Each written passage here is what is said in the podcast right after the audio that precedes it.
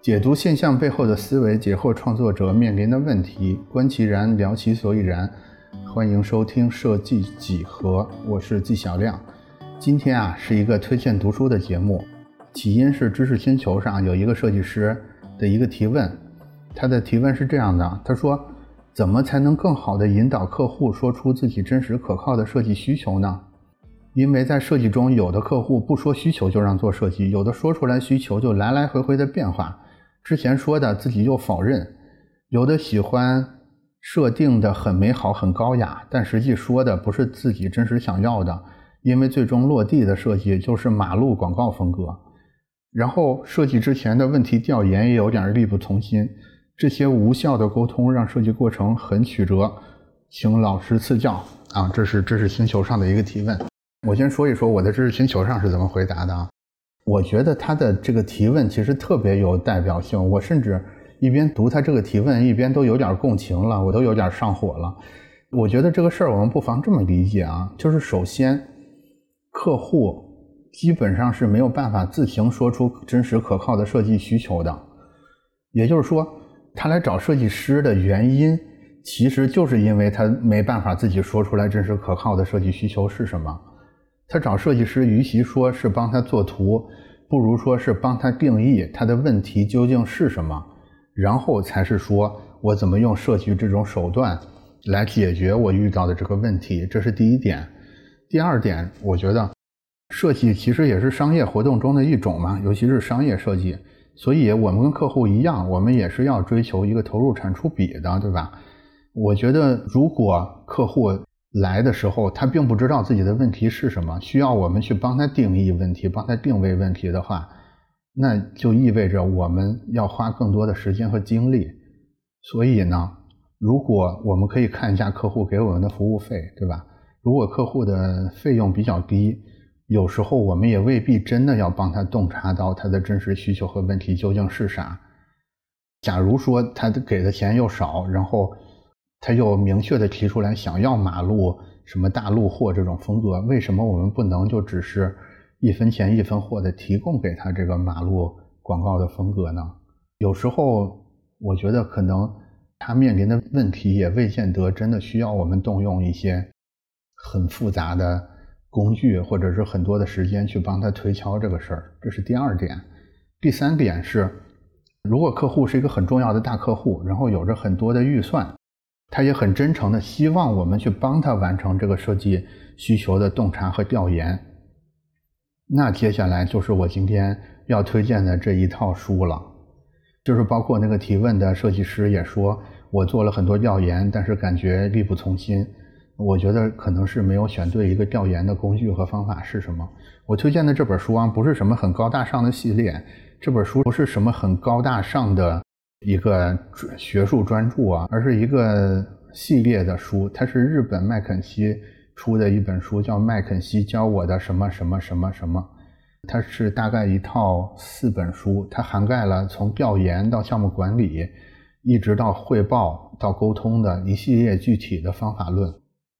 这个系列的第一本就是麦肯锡入职培训第一课。其实每一本书里。就是麦肯锡教你的什么什么这一套书里都有一个中心思想，就是你要进行一种有创造性的逻辑思维。我在那个知识星球的回答里边，其实也是每本书都贴了三四个书摘出来的。但是今天的节目里呢，我就每本书只挑一个书摘，然后说一下我的理解给大家，希望能帮大家感受一下麦肯锡教我的叉叉这个系列的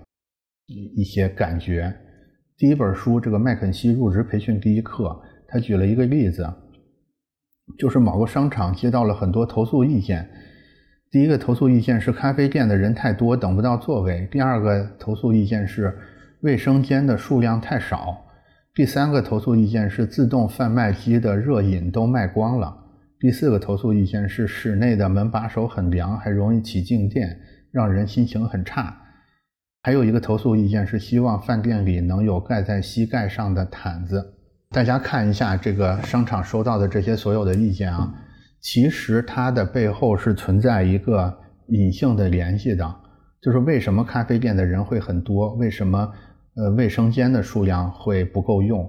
为什么热饮都卖光了？为什么门把手很凉？其实所有都指向一点，就是商场里边的温度太低了。其实，呃，往往我们的客户来找我们的时候，他做的表述就是刚才我们在这个商场故事里看到的这些，就是一些零碎的现象。但是客户他并没有把这些现象找到它背后那个统一的归因是什么。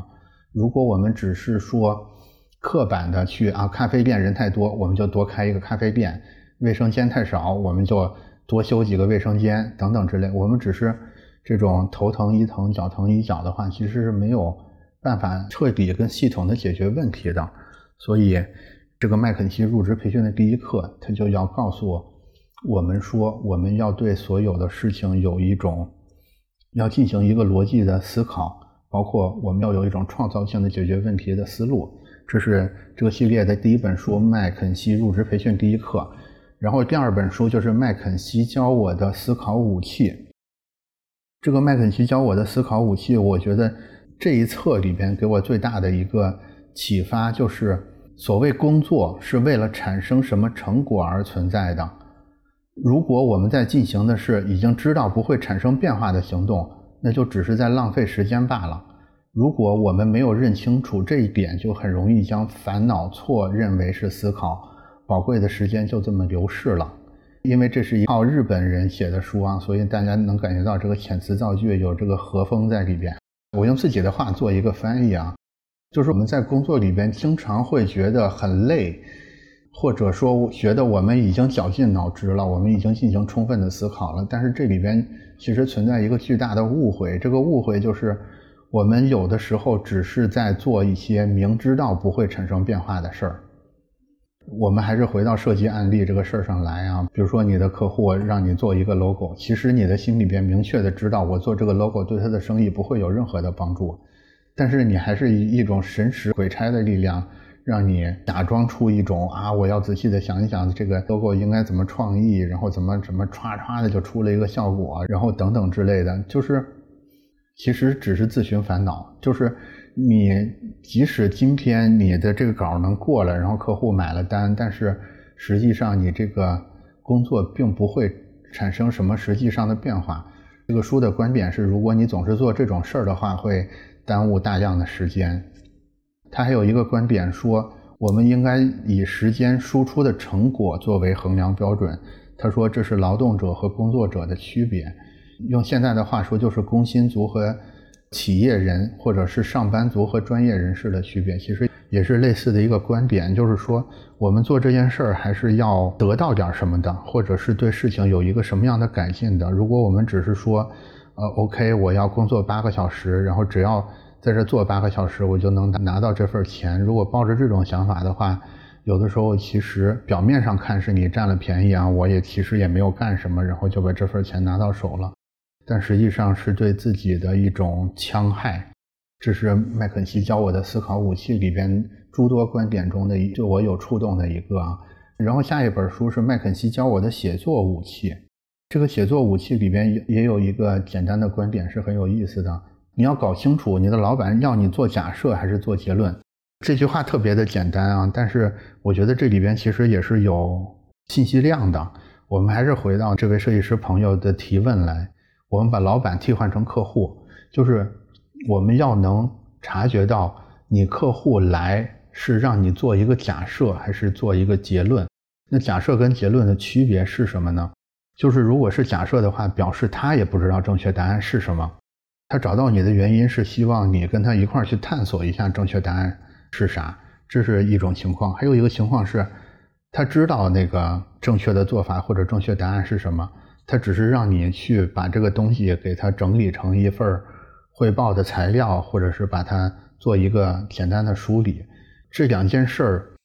其实是存在本质的区别的，但是我们在现实生活里边有时候很难区分出这两点来，因为它可能跟你的表述方式是一样的，都是谁谁谁，你把这事儿弄一下。对这个事儿其实很值得深思的。我觉得大家一旦有这个意识了，你可以主动的去分辨一下，就是它到底是让你做一个假设，还是做一个结论。对，这是麦肯锡教我的写作武器诸多观点中，我觉得比较有意思的一个观点啊。这套书一共四本，还有一本书叫《麦肯锡教我的谈判武器》。谈判武器，我看看这个比较好的地方是什么啊？谈判武器也跟大家分享一个，也是诸多观点中或者诸多技巧中的其中一个啊。书里的原文是这么说的：就是如果把谈判视为多个要素的一揽子交易，能够确保总体满意的要素组合就会变多，找到能够提高双方满意度的解决对策的可能性也就更大。对，它是一个比较书面的、比较和风日式式的表达啊。我说一下我对这个事儿的理解是什么啊？我还是换位到咱们那个题干的那个题目来，就是你会发现客户也好，领导也好，有的时候你们会不得不进行一些很艰难的谈判，比如说你想升职加薪，然后他不想给你升职加薪。我们生活里有时候会遇到这种比较艰难的谈判，这个时候这个书里边教给我们的一个思考方式是。其实你永远可以找到一些别的要素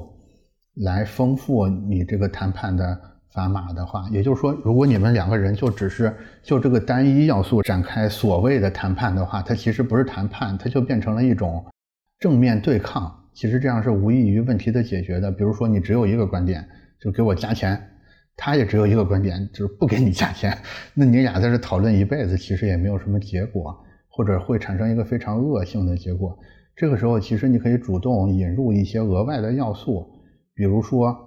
给我加钱，然后我就可以完成更多的工作，或者说，我能不能做一个成功的项目之后，你要给我加薪，或者老板那儿也有很多可以反制的条件，比如说你是不是可以每天工作时间减少两个小时，我就不给你加了，等等之类的。就是我们在谈判里边其实是有很多一开始不存在的。要素，但是我们可以主动的把这些要素塞到整个谈判的这个工具池里边，用这种方式来获得我们在谈判里边的一个技术上面的纵深的。这个是麦肯锡教我的谈判武器里边的一个提到的一个小技巧。怎么说呢？就是这四本书，其实我并不认为它能够代表麦肯锡这个顶尖咨询公司的真正的。核心精华，但是它中间仍然包含了很多，我觉得尤其是作为我们艺术生的设计师，我们天生缺乏的一些思考方式。这个可能是我为什么要就着这个问题推荐这套书的一个原因。比如说一开始的那个入职培训的第一课，我们可能会真的缺少一点逻辑思考的。东西，比如说思考武器这一点，有的时候我们真的会被自己的惯性推着去做一些其实价值并不高的事儿。比如说写作武器这里边，我们对于我们究竟要完成什么工作的一些正确的判断，包括我刚才说的谈判武器等等，这个其实都是我们作为设计专业的学生在学校里，甚至是在职场里没有人教给我们的，但是它又真的很实用，因为我们。设计服务这个工作，其实跟一个战略咨询或者是一个咨询工作，其实本质上真的是一类工作。所以我觉得大家除了麦肯锡系列，也可以多关注一下，就是别的关于咨询业务领域的相关的东西。我还想延伸着再说一遍，就是在生活工作里边，我们经常会遇到一些难题，我们就发现这些难题是找不到答案的，就是。比如说，这个今天我们我们开那位设计师提的问题，就是客户不知道自己要什么，你其实没办法找到任何一个成型的答案，但是这个答案其实是存在的。我觉得这个时候我们可以找到，就是你退到你的上一类去，嗯，退到你那个那个负一级的分类里边去。比如说，我们设计服务跟咨询服务其实都是服务业，就是我们在在设计这个知识库里找不到，但是我们退到。服务业这一层，我们就能找到那个答案是什么了。这个往往是我们解决很多问题的，我觉得也是一个通用的技巧，就是我们要去超越我们所在的书架的这一层，我们去到整个这个书架上去找，说不定就找到那个答案是什么了。我不知道我有没有说清楚 是什么意思。然后今天的内容呢，大概就是这样。这几本书我还是真的觉得，尤其对设计师来说还是蛮实用的，推荐大家可以。去读一下，然后大家有什么关于